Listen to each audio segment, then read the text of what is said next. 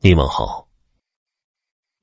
我十三岁那年，也就是一九四九年，经历了一件非常蹊跷的事。那年的收成实在是太好了。我爹说，今年风调雨顺，看样子，共产党该得天下，坐江山。我知道。爹是在想我的大哥石成。大哥走了三年，没捎过信儿回来，不知死活。也是在夜里，我爹娘稀稀碎碎的备了些纸钱。等到夜深人静，两个人在大门口蹲着，把纸钱给烧了。他们相信，如果风吹纸灰高高飘走。就证明我大哥来领钱了。那他已不在人世。如果无风来吹纸灰，我大哥肯定还活着。我娘说，那晚他烧的纸灰纹丝不动，他心里猜测自己的儿子或许还在人间。爹和娘刚起身进屋，就听屋顶上风声大作。一阵紧似一阵，定睛一看，窗户纸、门帘却纹丝不动。二人怀疑自己听错了，再看那桌上的油灯半明半暗，屋子里突然冷了下来，阴气森森的。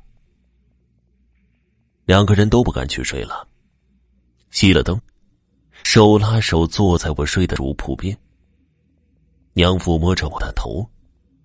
我迷迷糊糊的在半睡半醒之间，忽然听见外面疯狂宇宙，空中似有金鼓齐鸣，万马奔腾，又似有无数人在摇旗狂喊，冲锋陷阵。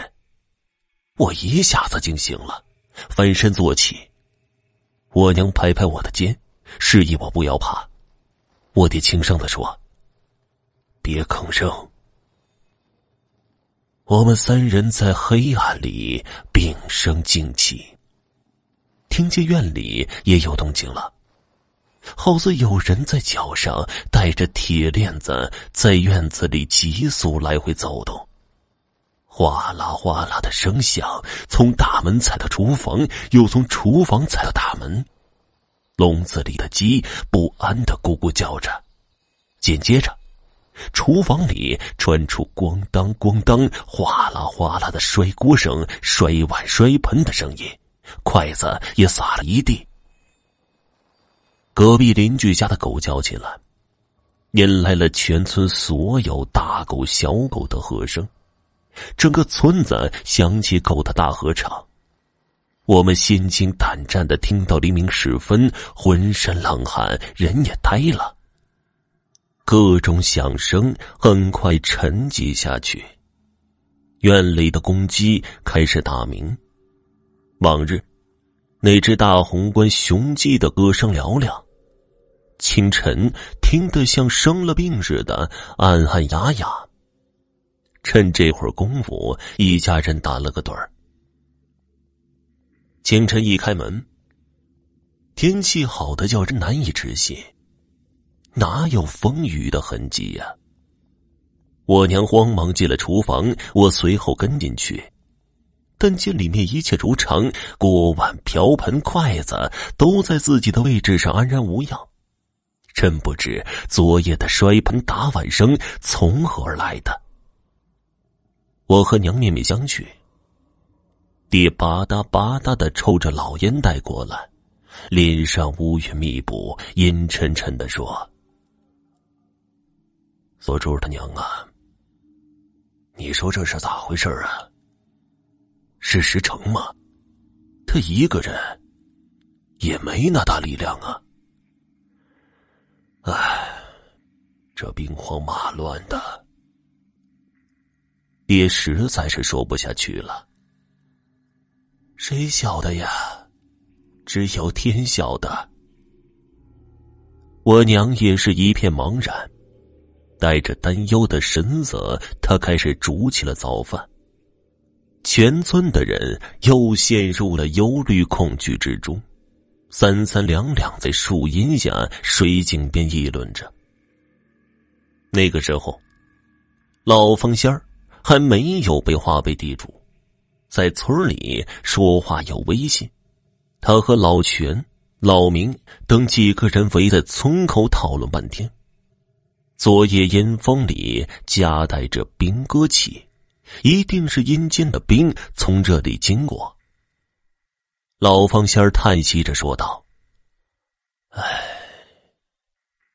昔日诸葛亮七擒孟获，班师回朝，行至护水，亲起阴魂，数仙鬼魂于愁云浓雾中散去。将来呀，这股阴兵是蒋介石的国军中丧命将士。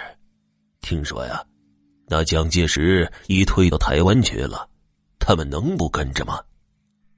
老明和老全点头赞同。嗯，按中国人的规矩，他们应该跟去享受祭祀，不知多少天能过完呢。方老仙说着，想想看，在东北、徐州、蚌埠、平津打了几大仗。双方死了多少人呢？可怜呐，都是老百姓的儿孙。这到底死了多少人？恐怕一时也弄不清啊。我爹在旁边听着这话，几乎落下泪了。他正拿不准昨夜阴兵中是否有他的儿子。方先生，你说，要不打来打去的，哪有这些事儿啊？他向方老仙说着，努力压住自己的痛心。要是都不打，黎民就有福了。你瞧这阵势，昨夜才是开头，估计啊还得闹上个三夜五夜的，大伙儿要做个准备。方老仙沉吟着说道，老全跟着说。昨夜我一大家子都没睡，今夜才经不起折腾了。老明也十分的烦恼，可不是嘛？昨天我家里小孙儿啊，又是哭又是闹的，媳妇儿也跟着哭，老伴儿也叹气。方老仙儿思忖着说道：“我倒有个主意。”二人忙问：“什么主意？”我们家房子宽，不如啊，大伙全挤过来。我父子和老少爷们儿睡头进屋，他们婆媳和姑娘媳妇们睡二进屋。现在天气不是很凉，大家都带着自己的铺盖过来打地铺，挤是挤了点儿，大伙在一起呀，也可壮个胆儿。好是好啊，就怕。给您添麻烦呢？什么麻烦不麻烦的，都是乡里乡亲的，你们没意见，就这样吧。第二天夜里，我们全睡在方家的神堂大屋里，那么多人挤在一起，满屋湿脚丫子气和屁臭味儿，大伙说笑着躺下，黑压压的一片。大约午夜时分。风起了，呜呜的吹得地动山摇一般。方家院子里高大的梧桐树和香樟树随风狂舞，树叶扑啦扑啦的打在墙、地上。房顶上的瓦似乎要被掀翻了，风声不停，一波未平一波又起。风声闹醒了几个不贪睡的人，我是很机灵的。爹一翻身，我就醒了，沉默的听风吼叫。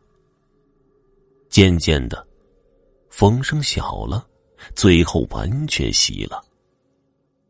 院中的树静立着，树叶也不落一片，天地间静止的好像地球都忘了转，又好像千万只鬼的手爪，随时都会从黑暗里猛地伸出来。